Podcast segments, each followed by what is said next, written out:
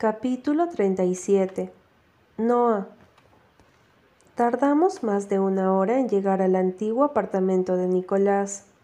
El camino de vuelta de la playa y la parada en casa de Jenna para recoger algunas de mis cosas lo habíamos pasado en silencio.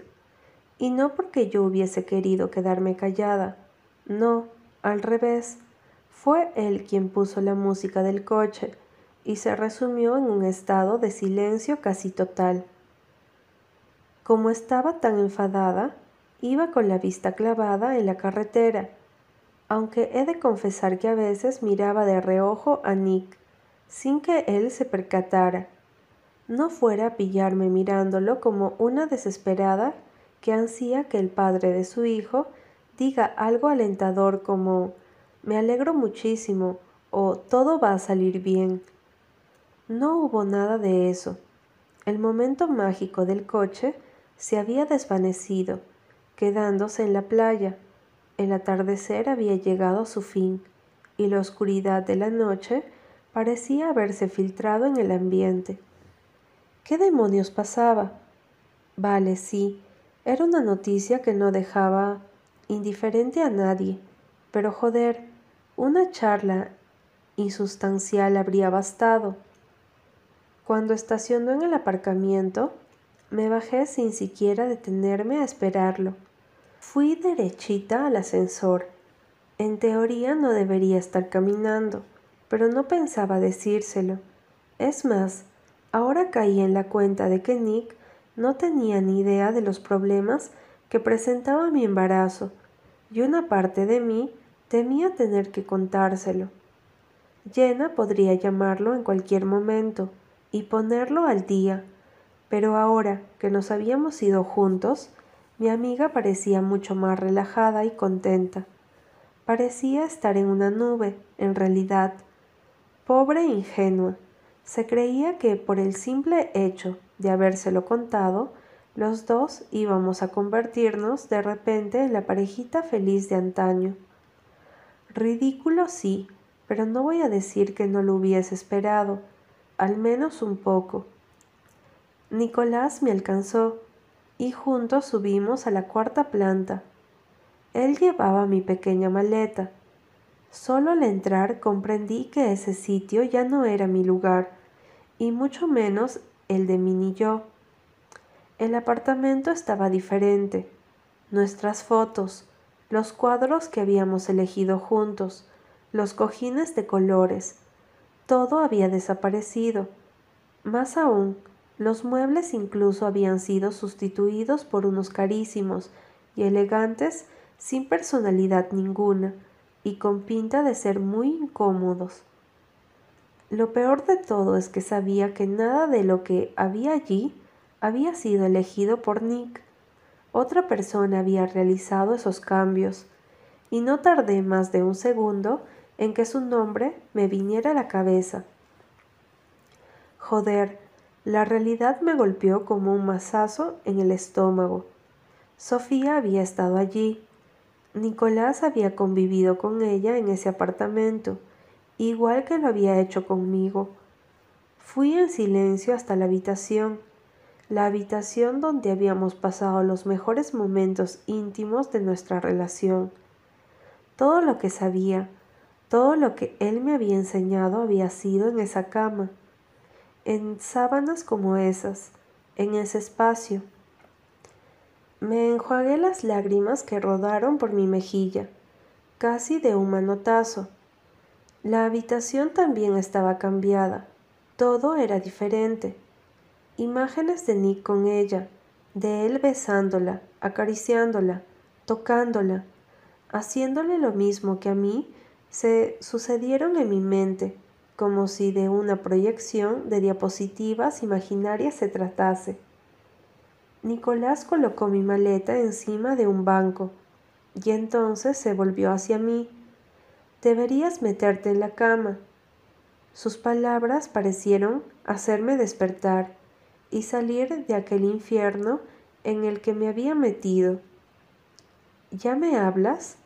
Dije intentando ocultar mi tristeza con rabia. Se mostró sorprendido y me observó con cautela. Perdona si he estado callado antes. Necesitaba pensar en todo esto. Comprende que no haya sido algo que hubiese estado esperando. ¿Y yo sí lo estaba esperando? Le repliqué con incredulidad. Tú has tenido más de tres semanas para asimilarlo, repuso, recriminándome el no habérselo dicho en cuanto lo supe.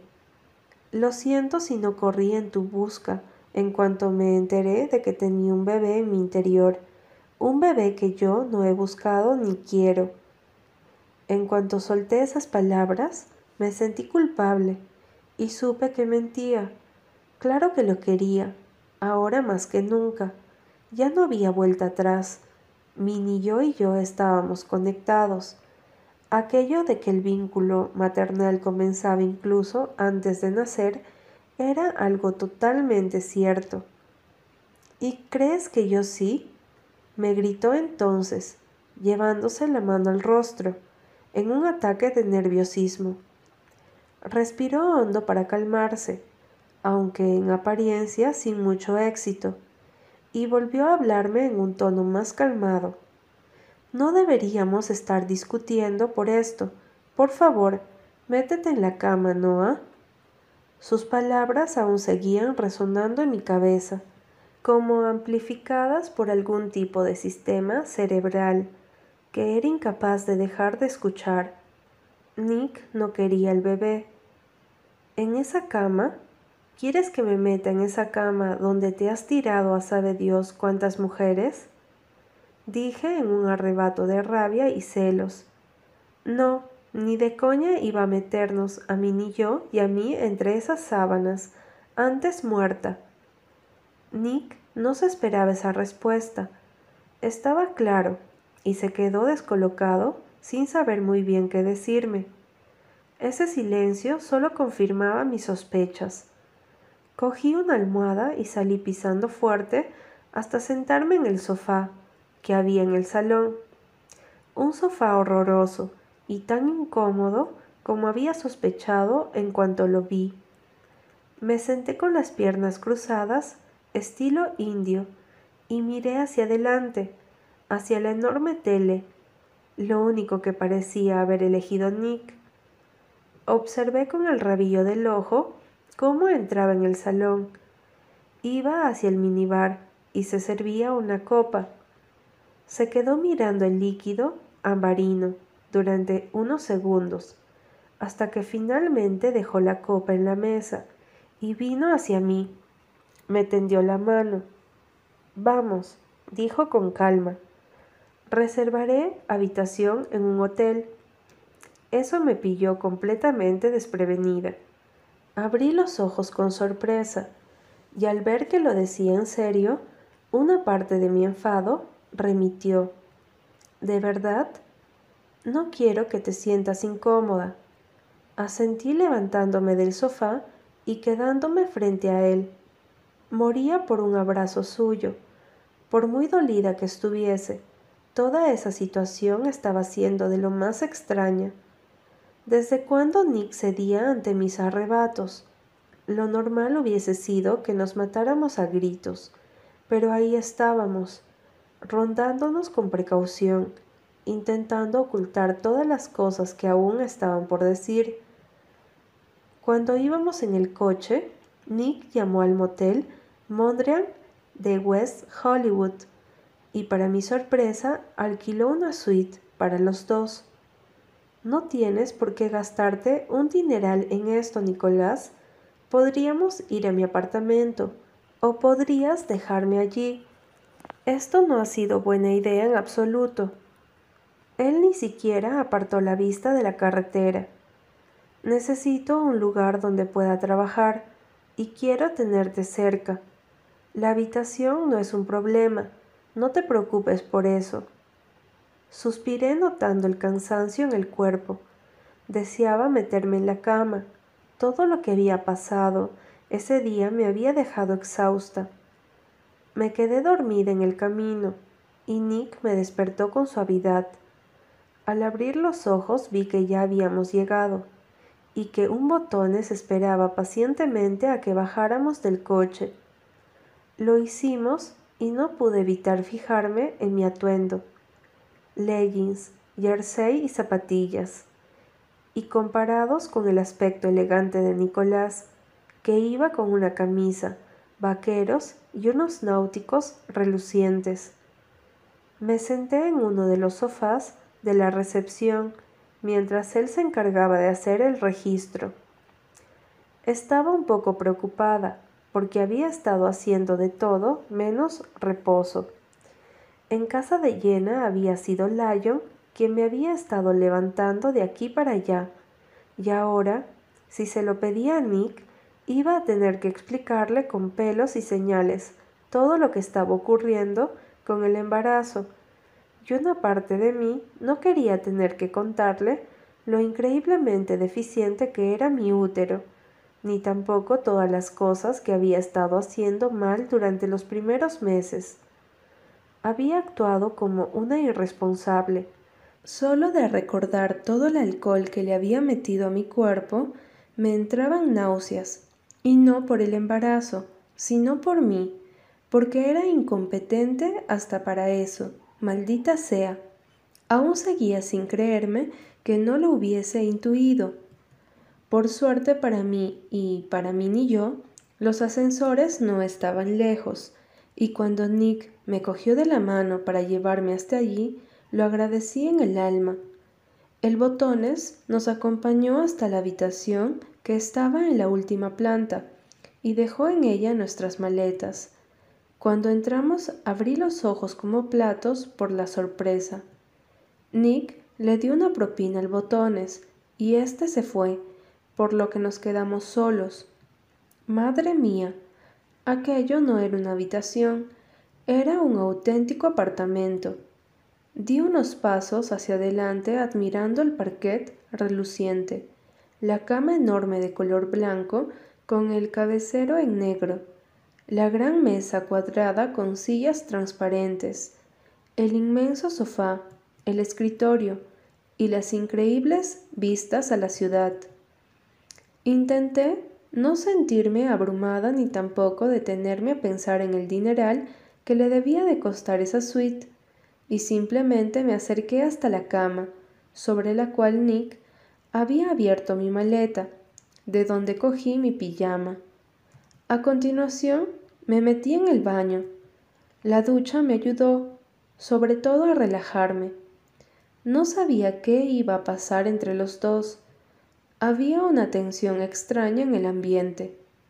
Cuando salí del baño, ya con mi pijama de pantalón corto y camiseta ancha puesto, Nick me esperaba apoyado contra la mesa. Parecía perdido en sus pensamientos. Ignoré lo nerviosa que me ponía estar con él a solas en una habitación después de tanto tiempo y me senté en la cama, con la espalda apoyada contra el respaldo, aguardando a que alguno de los dos rompiera el silencio o dijese algo sobre el elefante enorme que parecía haber aparecido en la habitación. Recordé la última vez que habíamos estado a solas, en una cama, me acaricié la tripa con cuidado y contuve el aliento. Sí, mi yo, tú estabas a punto de entrar en escena. ¿En qué piensas? dijo mirándome tan fijamente que mi corazón se aceleró. Nada, solo pensaba en la última vez. Ya sabes, cuando tú y yo... Nick apretó la mandíbula con fuerza. Supongo que lo que para mí fue un buen recuerdo, a él lo enfurecía. Fui un idiota y un irresponsable. Miré su semblante, lleno de amargura, y deseé no haber abierto la boca. Lo que ocurrió aquella noche nunca debió pasar, sentencié para disimular lo mucho que me entristecía su actitud, y no fue solo culpa tuya. Nicolás frunció el ceño con la vista fija en mi rostro. ¿Qué pasó, Noah? preguntó, y al captar su tono de voz, levanté la mirada y la posé en sus ojos fríos. ¿Me mentiste? ¿Qué? Te pregunté si seguías tomándote las pastillas anticonceptivas y me dijiste que sí, así que explícame cómo coño ha podido pasar esto. Me había preguntado sobre las pastillas. Aquella noche había estado tan absorta en lo que estábamos haciendo que no recordaba la mitad de lo que nos habíamos dicho. Fue como si me volviese a partir el corazón. ¿Crees que lo hice a propósito? Nicolás se pasó la mano por la cara, se puso de pie y se alejó de mí. Ya no sé ni qué pensar. Cuando me dijiste que estabas embarazada, ni se me pasó por la cabeza que pudiese ser mío, hasta que no decidiste aclarármelo, con tu dichoso mensajito. Expuso abriendo el minibar y sacando una botella. Yo contuve el aliento, sin decir nada. Quería escuchar lo que tuviese que decir. Nos hemos acostado una vez, joder, una vez en cuanto, un puto año y medio, y pasa esto. ¿Hubieses preferido que fuese de otro? Ni siquiera reconocí mi propia voz.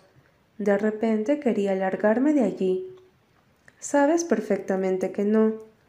Solté el aire que había estado conteniendo. Eres un completo cabrón por ni siquiera insinuar que yo pude haberte engañado, como si yo pudiese tener algún tipo de interés en quedarme embarazada a los 19 años. ¿Sabes qué?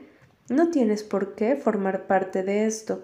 Soy perfectamente capaz de seguir adelante yo sola. Eso último no era cierto, pero no pensaba decírselo.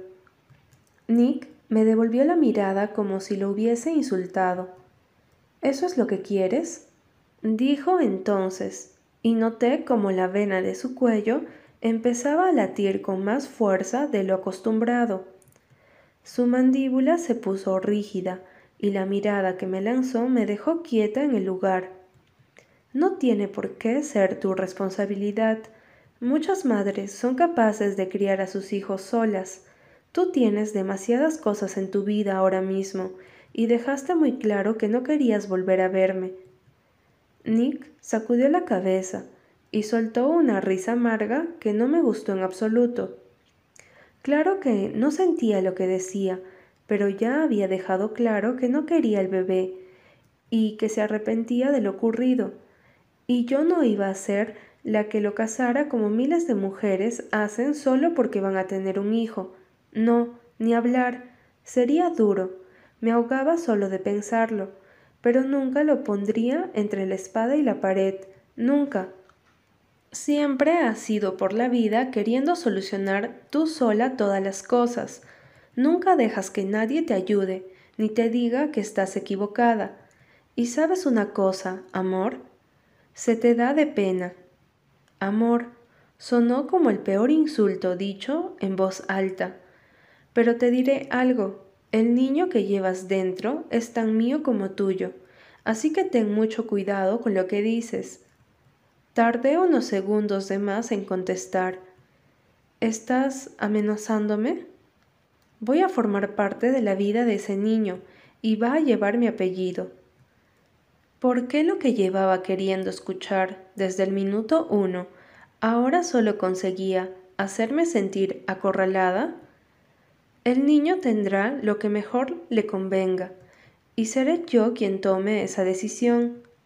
Bueno, creo que ningún juez negaría que el que está más preparado para ocuparse de nuestro hijo soy yo. ¿No te parece? Tú no tienes nada a no ser que se lo pidas a mi padre. La emoción de escucharlo decir nuestro hijo se esfumó en un santiamén. Abrí los ojos sin poderme creer que la palabra juez hubiese salido en la conversación. ¿Qué estás queriéndome decir? inquirí con un nudo en la garganta. Nicolás parecía fuera de sí a cada segundo que pasaba, más se transformaba en el Nick al que no quería enfrentarme. Estoy diciendo que no voy a dejar ningún cabo suelto, Tú y yo no vamos a volver juntos, así que vamos a tener que dejar todo bien atado antes de que de esa luz. La custodia compartida sería lo mejor. Ahora, si me disculpas, tengo cosas importantes que hacer. Sin siquiera mirarme, cogió su abrigo y las llaves y salió de la suite dando un portazo. El miedo y las lágrimas vinieron después, acompañados de una gran impotencia. Él tenía razón, no tenía nada, a no ser que lo pidiera, pero que Dios no quisiera que Nicolás Leister volviese a soltar algo parecido por su boca. Si su intención era enfrentarse a mí, iba a estar esperándolo más preparada que nunca. Capítulo 38 Nick Cogí el coche y me largué pisando el acelerador a fondo. Necesitaba estar solo y pensar. La frase estoy embarazada todavía resonaba en mi cabeza. Había intentado llevarlo con calma, de verdad, pero no solo todo esto aún me parecía una broma de mal gusto, sino que encima acababa de comprobar que Noah ni siquiera quería que formara parte de la vida de ella y el bebé. Pero eso había tardado más de tres jodidas semanas en contármelo, y estaba seguro. Ponía la mano en el fuego de que había terminado contándomelo porque Jenna había insistido hasta finalmente convencerla. Estoy embarazada. Creo que en toda mi vida nunca me había afectado tanto dos palabras, dos simples palabras, y yo casi me estrello contra el coche que iba delante de mí. Suerte que pisé el freno justo a tiempo. El móvil se me escurrió de las manos y tuve que salirme de la carretera para recuperarlo y volver a leerlas. El mundo se me vino encima. Fue como si de repente me quitaran el aire de los pulmones, la sangre de las venas y los pensamientos coherentes del cerebro. Solo pude hilar uno en concreto. Lo mato. Menos mal que el segundo mensaje llegó con tiempo de sobra para evitar que cometiera un asesinato. Solo Noah era capaz de escribir mensajes como Estoy embarazada y, por cierto, es tuyo, y quedarse tan a gusto. Entré en un bar de la ciudad, uno que muchos de los estudiantes del campus con edad suficiente para beber solían escoger para divertirse. Era consciente de que beber no iba a ayudarme a aclararme las ideas, pero joder, o me bebía algo fuerte o terminaría por volver a esa habitación y dejarle claro a esa insensata que tanto el bebé como ella eran míos y que iba a ser yo el que iba a hacerme cargo de ambos. El odio que había sentido hacia Noah en un principio se había mitigado en cuanto coloqué una mano sobre su barriga y me di cuenta de que dentro de ella se estaba formando mi propio hijo, el hijo de ambos. Nunca pensé que eso pudiese llegar a pasar. Además, por mucho que hubiese intentado no pensar en ello, las dificultades que Noah iba a tener para poder concebir habían sido un manto oscuro sobre nuestras cabezas desde el instante en el que supimos que estábamos enamorados. Me bebí el whisky escocés de un trago y pedí otro ¿Había dicho algo sobre un juez? Me pasé las manos por la cara. La música era bastante insoportable y había demasiada gente bailando a mi alrededor. La barra estaba en medio del local y estar ahí era una tortura. Me llevé la copa a los labios y apreté la mandíbula con fuerza para soportar la quemazón. Noah iba a ser madre a los 19 años. Me odié a mí mismo en ese instante. Odié haberme equivocado tanto, haberla forzado a hacer algo que, por mucho que ambos hubiésemos deseado, ella dejó claro que no quería llevar a cabo. ¿La había forzado? No, maldita sea, no lo había hecho. Le había hecho el amor. La traté bien, la abracé durante toda la noche y quise despertarme a su lado me había dolido en el alma ver que no estaba cuando abrí los ojos aquella mañana. Pasara lo que pasase, siempre terminaba huyendo. Mi mente enfermiza empezó a dibujarme la clase de vida que habríamos llevado si la maldita noche de la gala de mi padre hubiese cogido el coche y hubiese llevado a Noah a Nueva York, como había querido hacer, como le había dicho que haríamos. Nadie habría cometido esos errores, nadie habría tocado a mi chica, y yo ahora estaría con ella, y no en un bar cutre intentando hacerme a la idea de que iba a ser padre. Joder, padre de un bebé. Mi vida iba a dar un giro de 180 grados y contaba con unos cuatro meses para hacerme a la idea y prepararme. ¿Qué demonios iba a hacer con la empresa? ¿Qué iba a hacer con Noah? Cuando iba por la quinta copa y mi mente empezaba a estar nublada, mi mirada se fijó en algo, mejor dicho, en alguien que estaba sentado en la barra a pocos metros de distancia. Supe quién era por cómo mi cuerpo reaccionó casi al instante. Todos mis músculos se pusieron en tensión. Me levanté de mi banqueta con cuidado y fui hacia la esquina de la discoteca. Lo cogí por la camiseta y lo levanté pillándolo totalmente desprevenido. ¿Qué cojones haces aquí, pedazo de mierda? Pregunté pegando mi frente a la suya y entrando en un estado en el que solo me había encontrado una vez, hacia año y medio. La peor noche de mi vida. Michelle O'Neill me empujó con fuerza para después mirarme con una determinación férrea. Te pagué para que te largaras de mi puta ciudad, bramé abalanzándome sobre él. Ambos caímos al suelo, provocando que la gente se apartara y que alguien llamara seguridad. Maldición, esa noche iba a tener que soltar mucha pasta para no terminar metido en problemas de verdad. Apartando ese pensamiento, le asesté otro golpe en las costillas y él aprovechó para pegarme en la mandíbula. Sentí la sangre en la boca y escupí en el suelo con renovadas ganas de matarlo y terminar con todo de una vez. He decidido que me importa una mierda el trato al que llegamos, dijo haciendo palanca con los pies y haciéndose él con el control por unos instantes. Su puño chocó contra mi pómulo izquierdo y noté cómo la piel se me abría. Por cierto, Noah está más guapa que nunca. La sangre se acumuló en mi cabeza. Lo vi todo rojo. Vi incluso manchas a mi alrededor. Y lo último que sé es que había tres tipos intentando quitarme de encima de ese malnacido.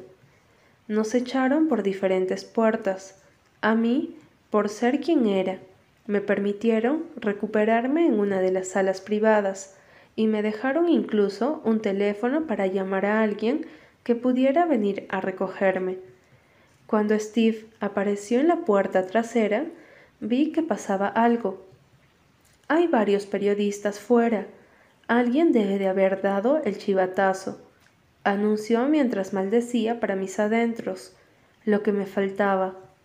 En efecto, al salir por mucho que intenté aparentar que nada ocurría y ocultar las heridas de mi rostro, me hicieron numerosas fotos, hasta que me escondí en la parte trasera del Mercedes de mi padre. Steve mantuvo la boca cerrada, aunque pareció sorprendido cuando le dije que me llevara al Mondrian, no quería ni pensar en cómo iba a reaccionar la prensa cuando saliera a la luz lo del embarazo de Noah y mucho menos cómo iba a reaccionar nuestra familia. Iba a ser un escándalo, sobre todo porque casi todos los medios pensaban que Noah y yo éramos hermanos. Sofía iba a matarme. El escándalo salpicaría también a su familia y quizá perjudicara la carrera política de su padre. Me bajé tambaleante del coche y le pedí a Steve que recogiera el mío en el local. Cuando entré en la suite, un silencio sepulcral me puso todos los pelos de punta. La habitación estaba en penumbra y eso solo podía significar una cosa. Encendí la luz de la habitación y vi que estaba completamente vacía. Me acerqué a la cama y cogí la nota que había sobre la almohada. Mierda,